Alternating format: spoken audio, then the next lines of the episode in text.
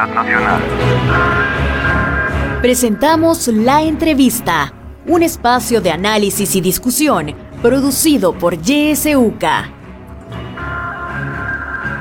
Muy buenos días. Feliz inicio de semana para todos. Gracias por acompañarnos en un espacio de la entrevista. Este día vamos a hablar sobre Bitcoin y finanzas públicas. Para abordar este tema se encuentra con nosotros Julia Evelyn Martínez. Ella es catedrática e investigadora del Departamento de Economía de la UCA. Le damos la bienvenida. Buenos días, Julia Evelyn. Muy buenos días eh, para todo el equipo de la ISUCA eh, que está ya en esta mañana eh, transmitiendo el programa y esta entrevista y por supuesto para toda la audiencia de la radio. Así es, muchísimas gracias. Gracias a usted por estar con nosotros y así es como lo ha dicho Julia Evelyn, estamos transmitiendo también vía Facebook Live, por ahí nos puede ah, eh, seguir esta entrevista y por ahí también nos van a dejar los comentarios y las preguntas ya para la segunda parte de esta entrevista. Bueno, comencemos Julia Evelyn. Eh, el presidente Bukele eh, sigue comprando bitcoins. Lo ha hecho en por lo menos nueve ocasiones. A la fecha, lo que se ha comprado son 2.301 bitcoins a un precio de más de 103 millones de dólares. Pero con esta caída que hemos visto en las últimas semanas y bueno, desde meses atrás, em, lo que se estima es una pérdida de 67 40 millones más o menos con esta pérdida que ha tenido el Bitcoin. Sin embargo, Julia Evelyn, el gobierno insiste en que no hay ninguna pérdida de Bitcoin. Y lo ha dicho, y un reciente tweet del fin de semana, él decía que nunca había eh, vendido Bitcoins.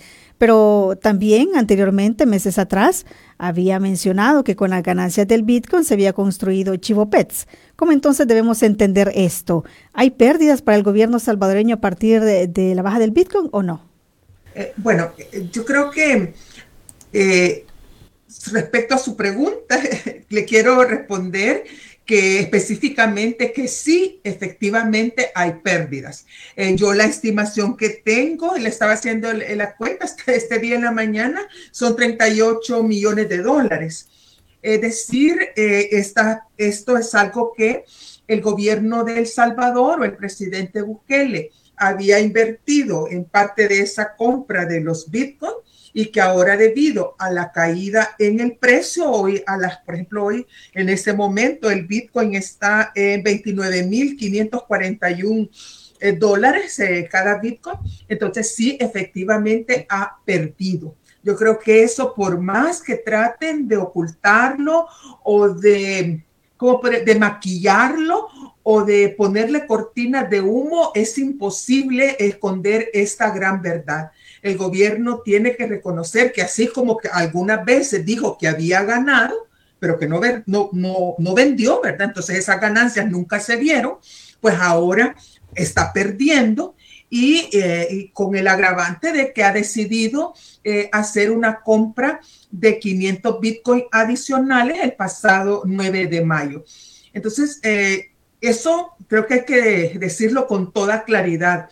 Sí hay pérdidas. Ahora, el problema con todas estas explicaciones o, bueno, no sé, estas medias verdades o medias mentiras que tanto el presidente Bukele como sus funcionarios hacen en relación a las compras, ventas eh, o el análisis que hacen del mercado del Bitcoin, esto está generando un grave problema de credibilidad para El Salvador o para la gestión económica de El Salvador. Es decir, esto trasciende más allá del Bitcoin.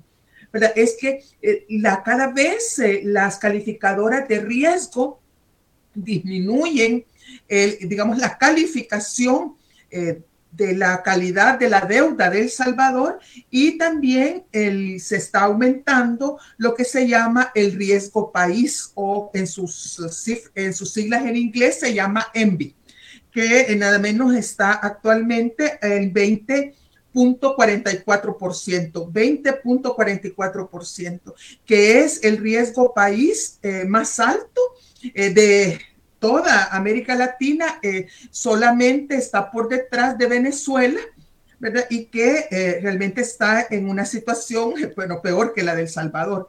Entonces, ¿qué significan, eh, digamos, este riesgo país? de riesgo país de 20.44%, lo que nos está diciendo es que los digamos, los inversionistas de, que este, tendrían interés en comprar deuda del Salvador, tendrían que hacer o harían ese, esa compra de bonos o de deuda adicional de parte emitida por el gobierno del Salvador, sí y solo si el gobierno del Salvador ofrece una tasa de interés de 20.44%, eh, es decir, de más del 20%. Entonces, lo que nos está diciendo es que, primero, el, el gobierno está teniendo pérdidas.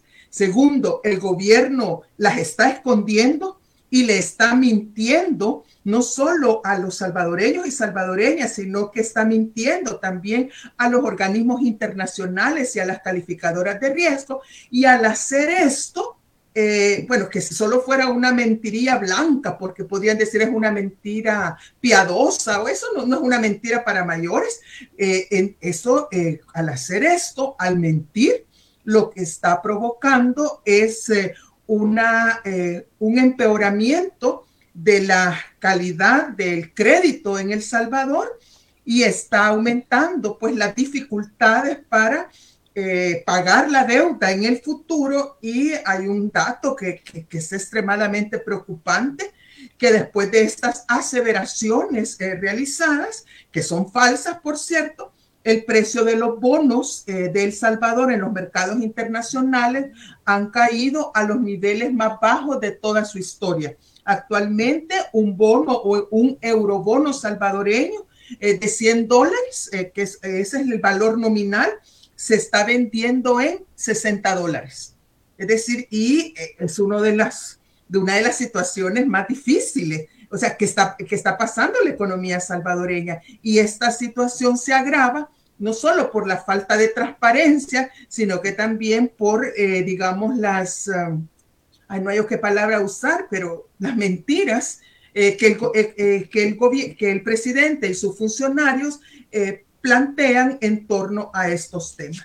Así es que la situación es preocupante. Sí, Julia Evelyn, ah, en este pues contexto que usted nos plantea, de baja calificación de riesgo, de cómo el Bitcoin eh, sigue bajando y se ha mantenido así por mucho tiempo. Haciéndolo, eh, va a continuar haciéndolo. Esta, eh, si, me permite, solo la interrumpo un momentito, pero es que esta no es solamente una fase de caída del Bitcoin, es que es un momento de, de, caída de la mayor parte de las criptomonedas. Recordemos que actualmente hay más de 8.500 criptomonedas, de las cuales el Bitcoin es la más popular, pero no es la única que se encuentra en esta fase, ah, eh, digamos, de hacia la baja. Estamos en, este, en esta crisis que algunos le llaman el cripto invierno, pero es una crisis en la cual muchas, muchísimas de estas criptomonedas eh, se van, están bajando no se van a recuperar e incluso van a desaparecer. Ya tenemos dos, eh, criptomonedas, una es la criptoluna y la otra es la criptoterra, que, que ya están, valían, por ejemplo, una, una criptoluna valía 100 dólares hace unos, una semana y ahora está valiendo 9 centavos de dólar eh, cada uno y va todavía hacia la baja. Es decir, muchas de estas simplemente ya no se van a recuperar. ¿verdad? Eh, porque ya perdieron más del 99% de su valor. Eh, el Bitcoin, es decir, está en esta tendencia, repito, no es solo un tema de Bitcoin, sino que de todas las criptomonedas.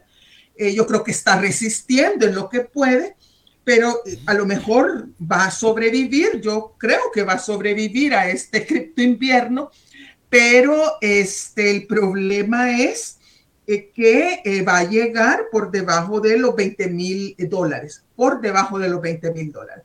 Entonces, esto está implicando que muchas personas que ingenuamente, eh, digamos, invirtieron sus ahorros en la compra de Bitcoin, ¿verdad?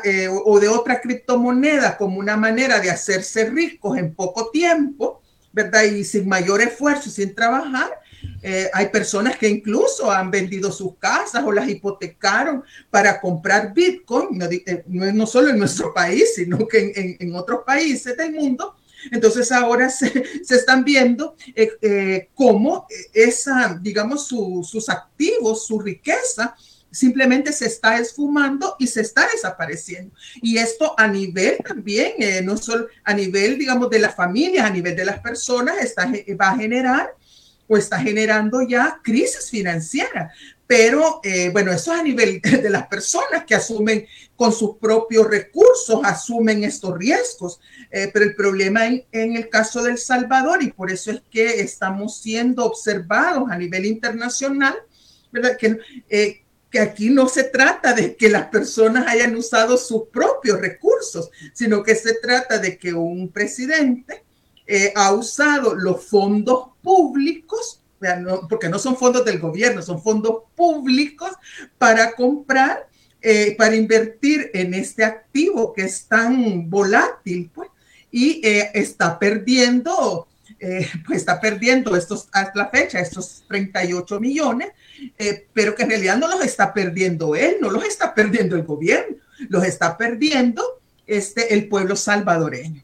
Entonces, yo creo que hay que tener en este contexto creo que hay que tenerlo como muy claro, que no es solamente un problemita, una coyuntura del Bitcoin, no, esto es un problema de las criptomonedas y que tiene causas que están más allá, eh, bueno, hay muchísimas causas, pero la, siendo la principal causa es que eh, la Reserva Federal de los Estados Unidos ha aumentado la tasa de interés, ¿verdad? Después de 22 años de no hacerla y lo ha aumentado a un 0.5% y lo más probable es que eh, haya un nuevo aumento allá por el mes de junio de 0.75%. Y al aumentar la tasa de interés eh, en los Estados Unidos, esto está haciendo que los bonos del Tesoro de los Estados Unidos se vuelvan más atractivos y más seguros para los inversionistas.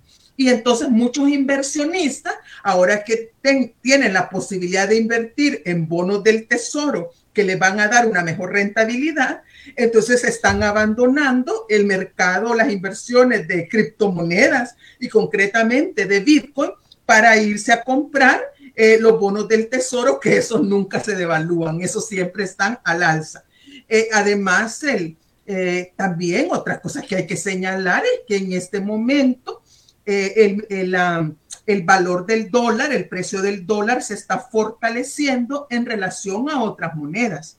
Es decir, el dólar se encuentra en alza y hay una relación eh, como inversa entre el precio del dólar y el precio del Bitcoin y de las criptomonedas, pero concretamente el Bitcoin. Si el dólar baja, sube el Bitcoin, pero si el dólar se fortalece, ¿verdad? Se aprecia, como decimos, el valor del Bitcoin disminuye. Y finalmente, pues también hay que destacar, y aquí hay una gran responsabilidad para, para El Salvador y para el gobierno de El Salvador, que eh, la mayoría, alguna buena parte de la comunidad de Bitcoin o de que invertían en Bitcoin, sobre todo las personas, los originales de la comunidad Bitcoin, hacían, eh, lo invertían en esta criptomoneda porque creían eh, que esta criptomoneda era sinónimo de libertad, de respeto a los derechos humanos, de no opresión por parte de los estados y el hecho de que un gobierno, un el gobierno de un país, eh, del Salvador, y un gobierno autoritario como el del presidente Bukele, que eh, da muestras no solo de poca transparencia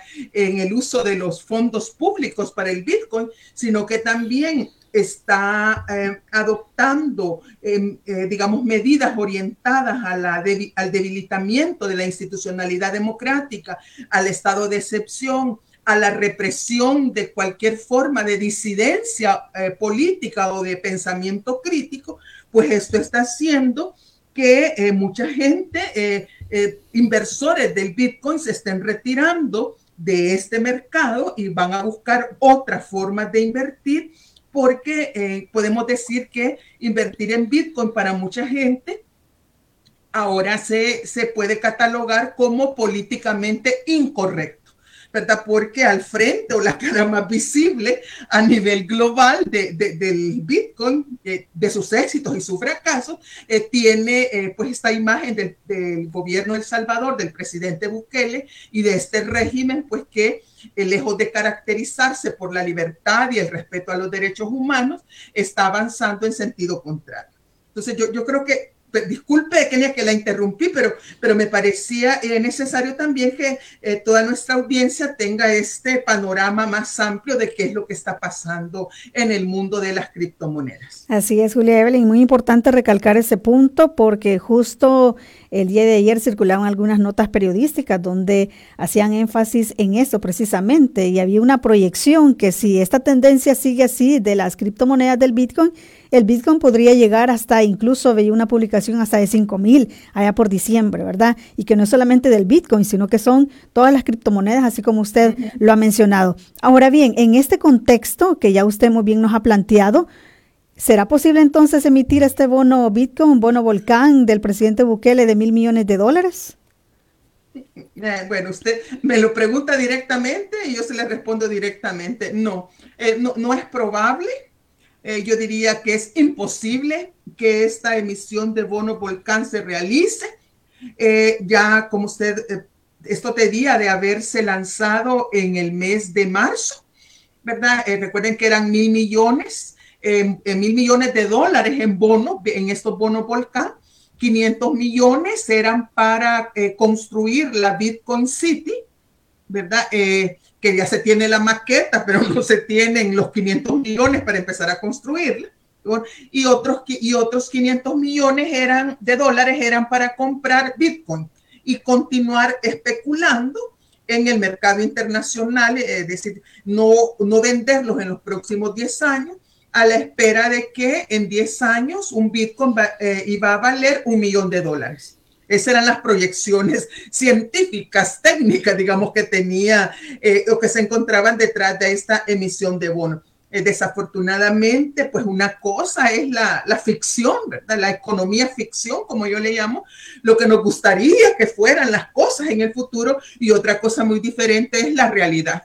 Y en este caso, la, la realidad económica eh, se aleja bastante de la economía ficción del presidente Bukele. Entonces, ¿qué significa esto? Bueno, de que primero, no, yo creo que ya hay un acuerdo tácito de que no se, va a imprimir, no se van a emitir estos bonos, eh, sobre todo porque para qué van a comprar estos bonos eh, Volcán los inversionistas si ahora pueden comprar bonos de la Reserva Federal, pues bonos del Tesoro de los Estados Unidos, eh, o pueden comprar directamente Bitcoin en lugar de comprar los bonos. Entonces es como bastante eh, iluso esperar que la gente va a comprar solo por simpatía al gobierno del Salvador o simpatía al pueblo salvadoreño, cuando eh, a nivel internacional se conoce de que El Salvador, lejos de estar fortaleciendo la democracia, la libertad en todas sus formas, incluyendo la libertad económica, pero que también, eh, recuerden que la libertad no solo es económica, sino que también debe haber libertad política, entonces está eh, eh, avanzando hasta convertirse en un régimen autocrático y antidemocrático. Entonces, eh, no hay, digamos, el, glamour que tenía El Salvador en el tema de, de ser el primer país en adoptar el Bitcoin como moneda de curso legal, todo el glamour también del presidente como alguien joven, con nuevas ideas y que le iba a dar libertad y, desarrollo a, la sociedad salvadoreña y que debía ser tomado como ejemplo, todo eso se ha ido marchitando, así se ha ido, sí, ajando, ha ido perdiendo lozanía y ahora eh, nadie eh, estaría dispuesto, así inversionistas, pues que realmente sean inversionistas, estarían dispuestos a comprar esos bonos, porque recuerden que esos bonos se van a comprar en dólares y se van a pagar en Bitcoin. Entonces, ¿quién eh, en su sano juicio, digamos, en este momento eh, lo haría? Y, esta es una, quizás una de las principales, yo creo que fue la principal razón eh, por la cual el, el presidente Bukele se abstuvo de asistir a esta cumbre del Bitcoin que se celebró en Miami en el mes de abril, ¿verdad? Que ya tenía él, porque todos los inversionistas eh, la gente que estaba dispuesta a comprar esos bonos el volcán, pues iba a estar presente en este gran encuentro mundial de Bitcoin y ahí no les iba a poder ni mentir, ni podía tampoco evadirles las, las, las respuestas, ni tampoco podía como como podemos decir, eh, tirarles una cortina de humo, ¿verdad? Como, como que iba a bajar de una nave espacial o que iba a aparecer por arte de magia. O sea, ahí la gente esperaba con seriedad que diera una explicación, que diera los detalles.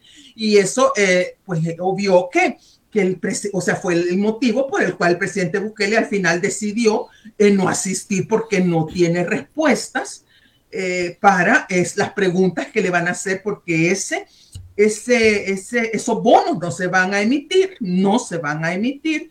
Y, y además, eh, Bitcoin City no se va a construir y a lo mejor muchos, muy muchos de los proyectos solamente eh, que se van a hacer a través de los del, del, Bitcoin solamente se van a quedar pues en la ilusión o en la imaginación de nuestros funcionarios.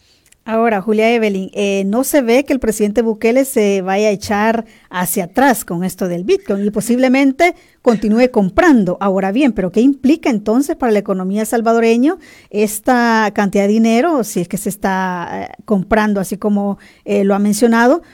¿Cuál es el efecto para las finanzas públicas y tomando en cuenta también la deuda que tiene actualmente el país y que va creciendo? Bueno, varias cosas. Mira, lo primero, quizás lo más, a mí lo que más me preocupa eh, como economista, como economista, como salvadoreña, este, lo, que me, lo que me preocupa es la pérdida de credibilidad. O sea, de cada vez eh, se pierde más credibilidad, eh, realmente se desconfía más de la capacidad de, de, este gobierno en términos de una gestión económica que sea sostenible en el tiempo. Yo creo que es lo primero. Si ve, si ve que en este momento el, presidente del país se está comportando como un inversionista novato, porque eso es lo que le dicen a los inversionistas, es lo que dicen los gurús financieros eh, en esos libros de, de cómo hacerse ricos en 20 lecciones, ¿verdad? ¿Qué es lo que dicen los gurús financieros y están diciendo en este momento? Dicen, mire, cuando está bajo, Cuando está bajo el precio es el momento de comprar y es el momento de hacerse rico. Sí, pero eso es el, son las fórmulas mágicas de, de hacerse rico, como le digo, en, cinco lecciones.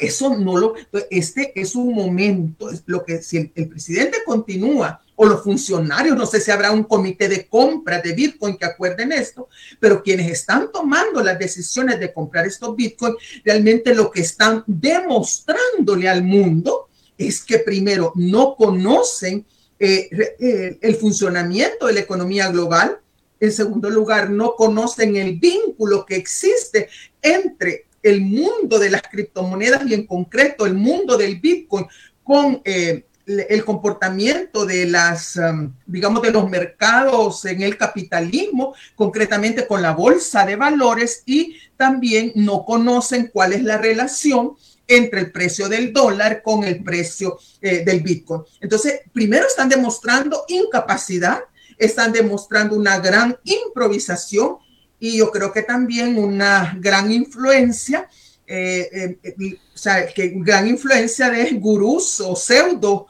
gurús o científicos eh, económicos, ¿verdad? Que les, como decimos en buen salvadoreño, que les están, a mucha gente la están montando en la chicagüita, ¿verdad? Y le están diciendo, compre, compre, compre, porque después se van a hacer ricos cuando eso no va a ocurrir. En términos concretos, bueno, pero repito, le decía Kenia, lo primero que, que, evidencia esto es que se está deteriorando aún más la imagen eh, de, la gestión económica gubernamental. Y entonces la gente dice, si, si, si ese país, si esa economía la están gestionando y la están administrando de esta manera, así como que fuera un juego, y, se relacionan a través de Twitter, de, de Twitter, Esos son los mensajes y que los, algunos mensajes son en inglés para que la gente no los entienda eh, y otros son en español para que la gente se ría. Entonces, eso pierde credibilidad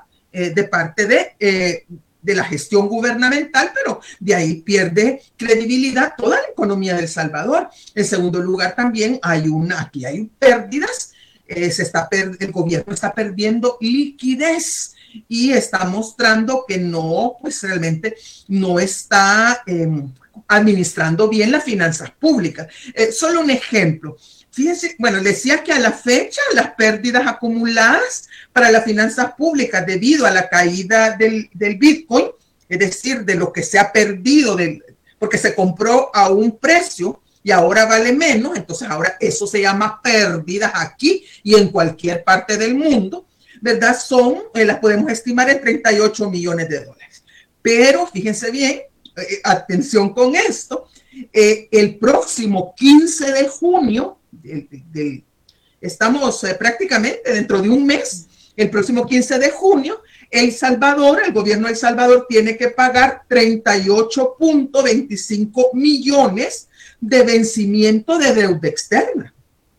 hemos perdido 28 millones por, por haber comprado esos bitcoins, por haber apostado mal a los bitcoins. ¿verdad? Y en junio tenemos que pagar 38 millones de deuda. Entonces, no sé, aquí viene como, perdón, el sentido común, el de la gente, ¿verdad? Que, y uno se podría preguntar, ¿y por qué eh, en lugar de haberse perdido esos 38 millones, eh, si no se hubieran perdido esos 38 millones, pues bien hubieran servido para pagar ese vencimiento de la deuda. Ahora la pregunta es, ¿y de dónde va a sacar el, gobierno de El Salvador estos 38 millones para pagar la deuda que tiene, que es, bien real, eh, pues va a tener que endeudarse a través de la deuda de corto plazo, eh, es decir, eh, con los CETES o con las LETES, ¿verdad? Que ya tienen realmente los bancos están, son los, los bancos que operan en el país, eh, son los grandes acreedores del gobierno en letes y CETES. Entonces se va a endeudar para pagar estos 38 millones. Sí, Julia Evelyn, vamos a hacer una pausa en este momento, eh, me indican, pero vamos a continuar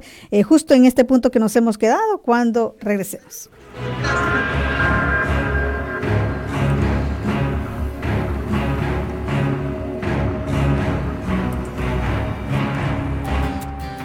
Son las 7 de la mañana con 31 minutos. Gracias por continuar con nosotros. Estamos hablando sobre Bitcoin y finanzas públicas. Y nos acompaña Julia Evelyn Martínez, catedrática e investigadora del Departamento de Economía de la UCA. Antes de pasar a las participaciones, eh, Julia Evelyn, quisiera que concluyéramos esta idea. Usted nos estaba hablando sobre los compromisos que tiene el Estado salvadoreño y hablábamos de esos 38.5 millones de dólares que tendría que pagarse al 15 de junio, pero no es lo único, ¿verdad? Hay mucha más deuda. No, hay muchísimos más, entonces tenemos un, un calendario de vencimiento de deuda que es bastante preocupante en enero del 2023, en enero 2023, primeros días del, del 2023 tenemos un vencimiento en el pago de eurobonos por el valor de 800 millones de dólares. Y a la fecha, de acuerdo a lo que dice el Fondo Monetario Internacional, y es una de las razones por las cuales no se da este acuerdo entre el Fondo Monetario Internacional y el gobierno de El Salvador, según el Fondo Monetario Internacional, no existe un plan del gobierno de El Salvador, un plan creíble, un plan concreto para pagar esos 800 millones de dólares. Y entonces uno dice, bueno, ¿y, por qué en lugar de estar, ay, como decirle, gastando el dinero pues, o, terminando con la liquidez o eh, eh, comprando eh, esas criptomonedas, esos bitcoins para jugar en el casino global? porque en lugar como no se hace un plan creíble para empezar a recaudar ese dinero que va a ser necesario para pagar ese endeudamiento o bien se entra en un proceso de renegociación de ese endeudamiento con los acreedores, que son bancos, fondos de inversión, se entra, pero se le dice sinceramente ¿verdad? De que necesitamos como hacer una reestructuración de la deuda, una reestructuración de los plazos de pago y seguramente no se lo van a dar El Salvador. Pero en cambio se llama a los inversionistas y se les dice y se les miente en su cara y se les dice, no se preocupen si aquí todo está bien, esto se va a convertir dentro de poco en la Suiza de Centroamérica, aquí viene esto cuando eso es mentira. Y los inversionistas, pues a lo mejor no se lo dicen en, frente a frente al gobierno, pero ellos saben que les están mintiendo. Sí, bueno, vamos a habilitar nuestros números telefónicos para que usted pueda hacer sus consultas. Recuerde, es el 2275-9501, 2275-9502. También puede dejarnos sus mensajes en nuestro número de WhatsApp 7571-2779 y por supuesto a través de Facebook, donde estamos transmitiendo esta entrevista. Eh, tenemos un mensaje, Julia Evelyn dice buenos días, pregunta a su invitada, ¿considera que fuera factible que Bukele, a pesar de su orgullo, pueda retroceder en el manejo del Bitcoin? ¿O podrá buscar réditos políticos durante el estado de excepción por las miles de capturas y seguirle apostando al Bitcoin? ¿Qué implicaciones ve a corto plazo? Nos preguntan. Tenemos una llamada. Buenos días. Buenos días. Sí, le escuchamos. Adelante. Eh, sí, eh, mi opinión como salvadoreño, como persona pues natural, eh, quiero darla porque es muy importante, ¿verdad? Realmente el Bitcoin podemos verlo de diferentes formas, como un casino, como dice eh, la licenciada, ¿verdad? Pero también podemos verlo como una oportunidad, es decir, ganamos dinero si Bitcoin baja o si Bitcoin sube. Es decir, podemos, podemos tradear la moneda, hacer un trade. ¿verdad? Considero que sí, se ha invertido a lo loco, el país ha invertido a lo loco dinero eh, comprando Bitcoin. Sin embargo, habrá una solución en eso del trade, que si el Bitcoin baja, El Salvador está ganando, y estoy seguro que así es, ¿verdad? Entonces la, economista dice ahora que en vez de estar invirtiendo a lo loco, ¿por qué no se hace un plan de pago? Pero realmente volvemos a lo mismo, ¿verdad? Ese dinero está invertido, no se ha perdido, el dinero que se ha destinado a Bitcoin, pero sí el dinero de, gobiernos anteriores está totalmente perdido. Entonces, a China le costó 50 años en volverse a reestructurar, la sociedad volver a cambiar. ¿Cuánto más le va a costar a El Salvador, siendo un país con personas indisciplinadas, cuánto más le va a costar a El Salvador, verdad? ¿Me entiendes? no se va a ver de la noche a la mañana, ni mucho menos en una década, una década es poco. Probablemente sea de aquí a 100 años, de aquí a 40 años, no, no lo sabemos. Sí. ¿Verdad? Esa es mi opinión, que podemos ganar con el Bitcoin si sube o si el Bitcoin baja. ¿Verdad? Que en el peor de los casos puede hacer que, que si se pierda, que se vaya a cero el Bitcoin, porque no está respaldado ni por el oro, ni por la plata, ni por nada. No está respaldado por nada. Hace poco cayó una criptomoneda que muchos hasta se están suicidando. Luna. Eh, eh, llegó a cero. A cero, la luna. Ah, correcto, correcto. Luna, sí. Hay gente que se hace suicidado por eso. Es correcto. Estaba leyendo un tweet que decía, perdí 450 mil dólares, lo perdí todo, la colegiatura de mis hijos, estoy endeudado con los bancos, estoy endeudado con la casa, ¿verdad? Entonces, si eso pasa con El Salvador, sí nos vamos a endeudar. Pero yo espero que el país, eh, eh, como gobierno, estén haciendo eso que si el Bitcoin sube, ellos estén ganando, que si el Bitcoin baja, estén ganando. Y como vamos a perder es que llegue a ser. Esperemos que no, primeramente Dios, y como dice el presidente, pues que Dios bendiga El Salvador, ¿verdad? Eh, no hay nadie más. Esa es mi, mi opinión. Bueno, muchísimas gracias por su participación.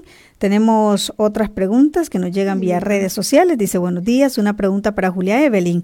Las calificadoras de riesgo dan casi por sentado que habrá impago de la deuda en enero 2023. ¿Considera usted inminente el impago de la deuda conforme a vaticinan las calificadoras? ¿O sostiene usted que al final el Fondo Monetario Internacional rescatará al gobierno de El Salvador? Saludos, nos dice Edwin, Edwin Lima. También tenemos un audio. Vamos a escucharlo.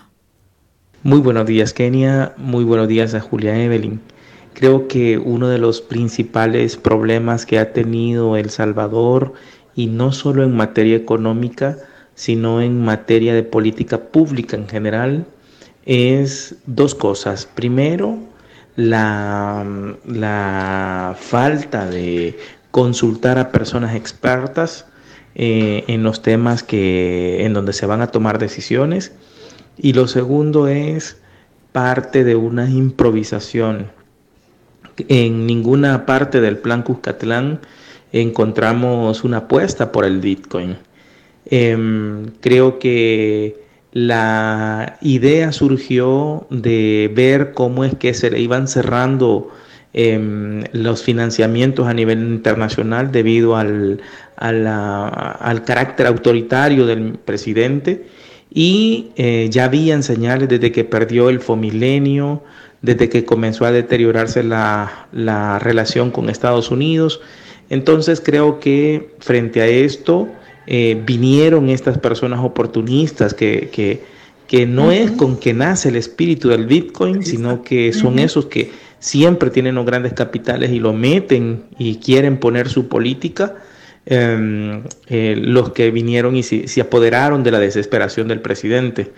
Em, creo que es tiempo de dar marcha atrás, pero no lo va a hacer por su eh, actitud egocéntrica, ¿verdad? Así que eh, esperemos y creo que sí vamos a seguir afectados por, la, por esta baja, porque más que lo que se haya invertido, que es un montón de dinero, cuánto se pudo hacer, es la reputación y es la imagen del Salvador. Bueno, muchísimas gracias. Eh, voy a dar lectura a un mensaje más. Dice un saludo. Siempre es un gusto escucharla, sobre todo de personas que conocen del tema y nos orientan ante la realidad. Con estos 38 millones ya se estuviera construyendo la Universidad de Chalatenango o el Hospital de Nejapa u otras cosas de mayor importancia. Saludos, nos dicen vía redes sociales. Es lo que tenemos eh, en cuanto a participaciones. Eh, Julia Evelyn, le cedo la palabra. Eh, bueno, yo, yo, muchas, muchos comentarios. mire, lo primero es, no, yo coincido con el, la última, penúltima participación de que no, el presidente Bukele no se va a hacer para atrás, no se va a hacer para atrás, al menos en estos cinco años. Eh, no sé, no sabemos qué va a pasar cuando se reelija, porque lo más probable es que vamos a tener eh, presidente Bukele para al menos para 15 años más. Entonces yo creo que no, no se va a hacer. Y yo quiero también decir, porque es que el presidente Bukele, su familia y los allegados Em, al presidente Bukele, este gobierno, eh, ellos no están perdiendo. Al contrario, ellos están, como decía un señor que seguramente les conoce bien, ellos están eh, obteniendo ganancias en este, en este, inclusive en esta fase descendente en el precio del Bitcoin, porque eh, obtienen ganancias por otras vías, como por ejemplo la administración de esa billetera que se llama Chivo Wallet, ¿verdad? En donde, como ya ha quedado bien, bueno, eso yo lo dije desde el principio, pero como soy salvadoreña, nadie me hace caso y soy mujer, pero como ya lo dijo una empresa conocedora del tema que participa eso, que participa, ya, le, ya dijo lo, que ya está, sabíamos, de que en esa archivo wallet, ahí los que la administran se quedan con los dólares, se quedan con el Bitcoin y la gente cree que tiene Bitcoin o cree que tiene dólares, pero en realidad lo que tienen son unas cosas que se llaman, bueno, yo les digo dólares sintéticos, es decir, dólares, imitaciones de dólares o certificados de dólares, pero en realidad no hay dólares ahí. Entonces, eh, ahí hay un negocio, porque si unos creen que tienen dólares y creen que tienen Bitcoin y en realidad no lo tienen y, quienes lo tienen son otros, entonces eso significa que unos están perdiendo, pero eso que se pierde, otros lo están ganando. Y yo, y yo creo lo más probable, eso se verá después de unos años, ¿verdad? Se verá eh, cómo este, los grupos, eh, la familia Bukele y, y los grupos de allegados a esta familia se han hecho eh, de bolsas grandes y, numerosas en esta, en esta, ya sea que suba o ya sea que baja. Ahí sí tiene razón. Eh, sobre el tema del acuerdo con el Fondo Monetario Internacional, eh, sí, esto se parece mucho a lo que ocurrió en Argentina en hace como tres meses o a inicios del año, porque también Argentina era inminente que iba a caer en un impago. ¿Verdad? Y no se daba el acuerdo con el Fondo Monetario Internacional, el gobierno de Fernández y, de la señora Kish decían que no y que no iba a llegar a ese acuerdo porque nunca iban a aceptar, pero al final, muy izquierdistas y muy anti-imperialistas, eh, el, el, gobierno de, de, Argentina, de Fernández Kirchner, pero terminaron llegando al acuerdo. Yo, entonces yo sí creo que eh, cuando ya estemos a punto, a punto, en los últimos de, caer en el impago, eh, sí se va a lograr el acuerdo con el Fondo Monetario Internacional. Lamentablemente, eh, como ahora hay, no, no, tenemos acceso a la información pública, seguramente nunca nos vamos a dar cuenta qué es lo que se negoció con el Fondo Monetario Internacional. Y hay otra cosa que, que, que, bueno, que decía ya el eh, bueno, que lo decían en algunas participaciones, que eh, eh, realmente la comunidad Bitcoin en, general no es homogénea, sino que hay distintos, digamos, miembros de esta comunidad Bitcoin a nivel internacional. Están los que se llaman como los anarquistas, los izquierdistas, la gente que quiere, que ve en el Bitcoin una alternativa al capitalismo y una forma de construcción de una economía que no sea capitalista que esté basada en la libertad, en los derechos humanos, en, la igualdad, en el acceso, en la inclusión, en el acceso de todas las personas a, la propiedad. Esa es la comunidad de idealistas, digamos. Está la comunidad de los capitalistas. Esa comunidad lo que ellos lo que buscan es simplemente eh, eh, un espacio donde hacer negocios. ¿verdad? Negocios eh, y sin que el Estado les esté cobrando impuestos, sin que el Estado les esté dando ninguna ellos no tengan que rendirle cuentas al Estado, es decir, al margen de las políticas públicas. Y hay una tercera eh, grupo que, como muy bien lo decía el, el señor joven que, que nos eh, elaboró el audio, él dice, hay una comunidad que se llaman los oportunistas. Eh, oportunistas, yo le llamo los sicarios económicos, pero son los oportunistas, son así como Max Kaiser, por ejemplo, ¿verdad?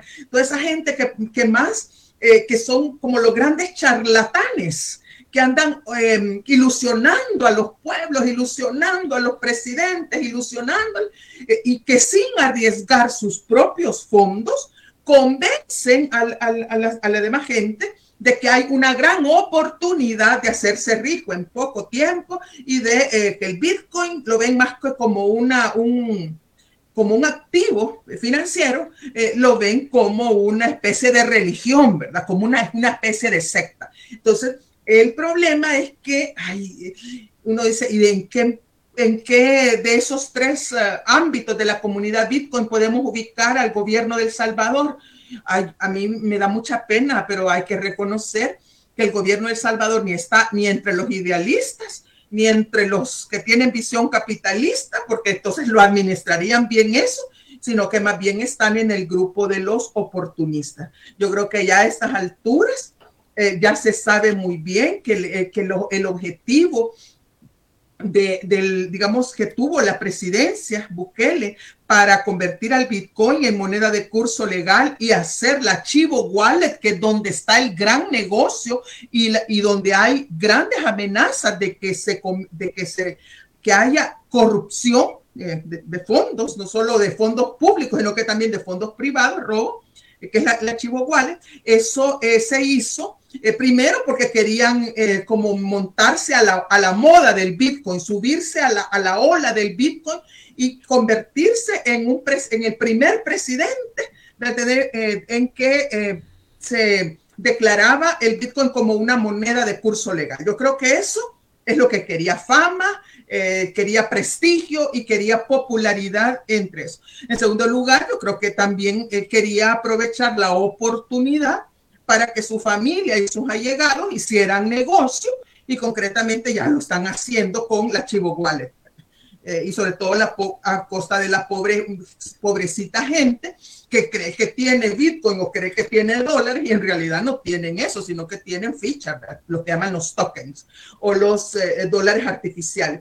Y también creo que es una forma, eh, una, es oportunismo porque va a utilizar esta, digamos, esta, esta ley del Bitcoin eh, para que cuando ya no pueda pagar, cuando ya se caiga en un impago, si es que se llega a un impago, y ya no se pueda pagar salarios eh, a, los, a los funcionarios públicos, a los empleados públicos, ya no se pueda pagar a los proveedores y a otros, entonces, eh, porque ya no, hay, ya no van a haber dólares para pagar, entonces va a empezar a pagar con tokens o con estas fichas, con estos dólares, dólares sintéticos a través del archivo wallet.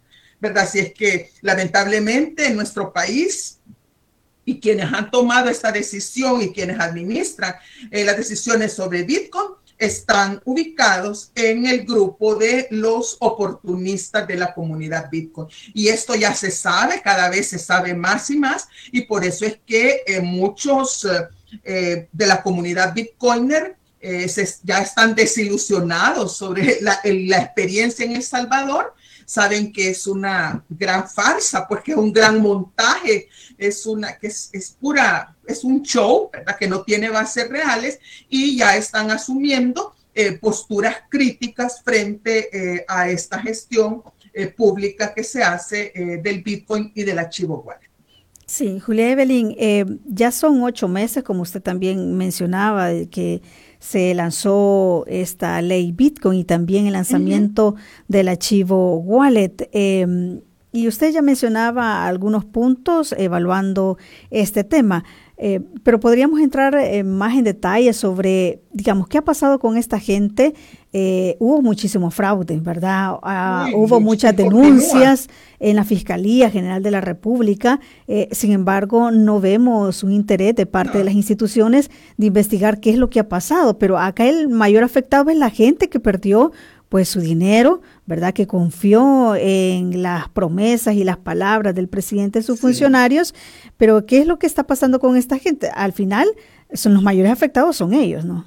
Pues claro, porque esta gente ha perdido fondos y muchos de esos eran, a lo mejor eran ahorros, o es que, es que mire, la, la gran popularidad eh, con la, de la que goza el presidente Bukele, este régimen hace que muchas personas pierdan eh, como la, capacidad de separar lo que es el discurso de la realidad o lo que es la fantasía de la realidad. Y entonces estas personas prefieren, eh, debido a, que yo considero que esto es como una especie de secta, de, lo, que di, eh, lo que dice el presidente porque eso es, y cualquier gente que diga lo contrario está equivocado o es lo que sea, lo peor, ¿verdad? Pero hay que creer.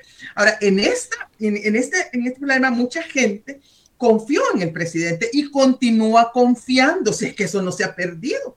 Si por eso estamos como estamos, porque la gente continúa confiando. Entonces, mucha gente continúa eh, recibiendo sus remesas en, en, um, en el archivo wallet, eh, continúan haciendo transacciones en archivo wallet, queriendo sacar dólares de los chivos cajeros, pero ya se dieron cuenta que ya no tienen dólares porque ya no hay, no hay dólares ahí. Eso te lo digo, no hay dólares. Entonces, ¿por qué no están respaldados? Pues porque son fichas lo que tienen. Y entonces estas personas realmente están perdiendo eh, capacidad adquisitiva, capacidad adquisitiva. Eh, pero además son personas también que han dado todos sus datos han dado datos de, sus contactos, han dado datos de sus eh, eh, identificaciones personales, de su fotografía, han dado datos de todo al programa, a esta aplicación de Chivo Wallet. Y ahora pues la empresa eh, privada, pero que opera con fondos públicos, que es Chivo Wallet, pues puede entrar a las cuentas y puede tener acceso a toda la información y a los fondos que están en esas billeteras y mucha gente seguramente se va a dar cuenta eh, que cree que tiene una determinada cantidad de, de, de, chivos toque, pero en realidad no tiene nada o tiene mucho menos. Entonces sí hay, yo creo que hay una gran defraudación eh, para la gente sencilla, para la gente humilde, para la gente que tiene esa, esa buena voluntad, pues de, que cree de buena fe que, esto era, era una buena eh, salida para la inclusión financiera eh, de la gente pero que están siendo defraudadas. el problema es que mientras no despierten y mientras no reclamen, la institucionalidad no va a responder.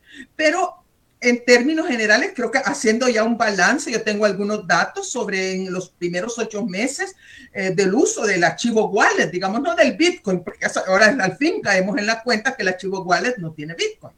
Pero eh, fíjense que solo el 20% eh, de la gente que bajó el archivo wallet, se recuerda que la bajaron, solo el 20%, es decir, solo una quinta parte de las personas la sigue usando.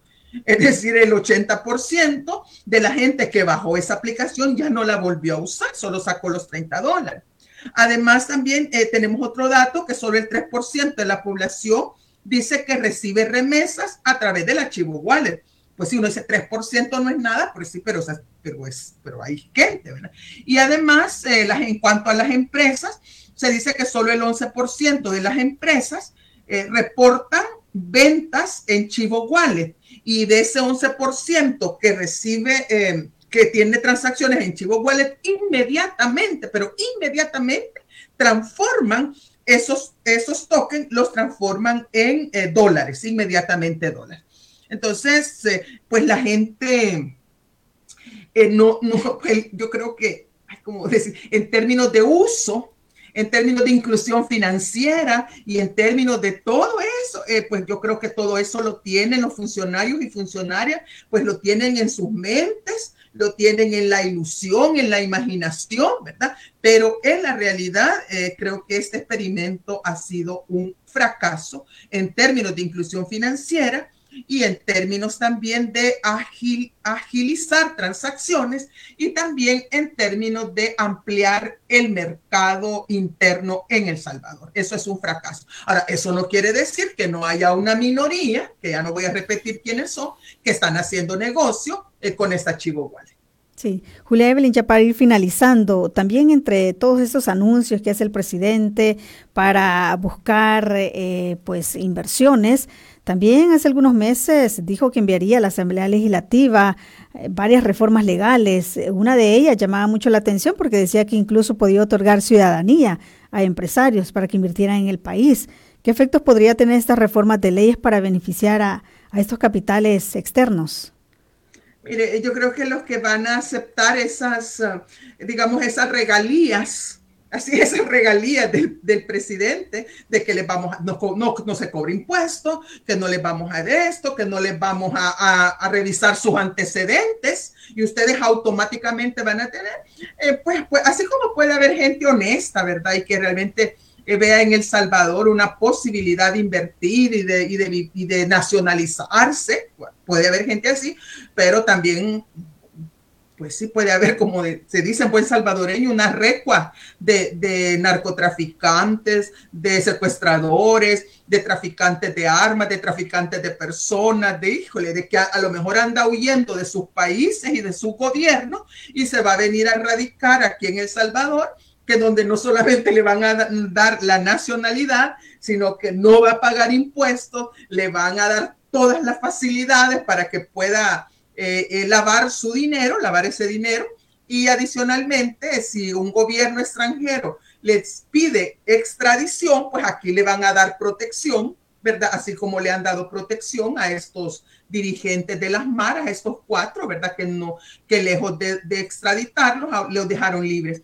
Entonces, eh, yo creo que esto no es un, podrá ser un buen negocio, para las personas que estén involucradas en dar esas visas, en dar esas residencias. A lo mejor ahí hay negocios involucrados, pero para el grueso de la población salvadoreña, para lo que llamamos desde la UCA las mayorías populares, esto lejos de tener algún beneficio, puede traer eh, muchos efectos perjudiciales. Bien, muchísimas gracias, Julia Evelyn. Estamos ya finalizando esta entrevista. Quiero agradecerle siempre sus aportes, son muy importantes y la gente participa bastante. Le han hecho eh, preguntas, ¿verdad? Y usted siempre atina en su respuesta. Muchísimas gracias.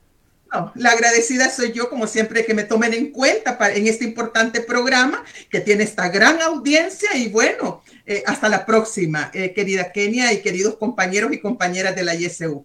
Muchísimas gracias. Buenos días. Muchísimas gracias a usted también por estar siempre en sintonía de Radio YSUCA. Recuerde que esta entrevista se ha transmitido y queda en nuestra página de Facebook para que usted pueda volverla a escuchar, pero también compartirla. También estamos eh, pues poniendo nuestras entrevistas en nuestro canal de YouTube. Ahí puede buscarnos como Radio YSUK 91.7 FM. Gracias por siempre estar en sintonía del 91.7 del FM. Que tenga un excelente día y un feliz inicio de semana. Esta fue la entrevista. Te invitamos a que no te pierdas nuestra próxima emisión. Thank you.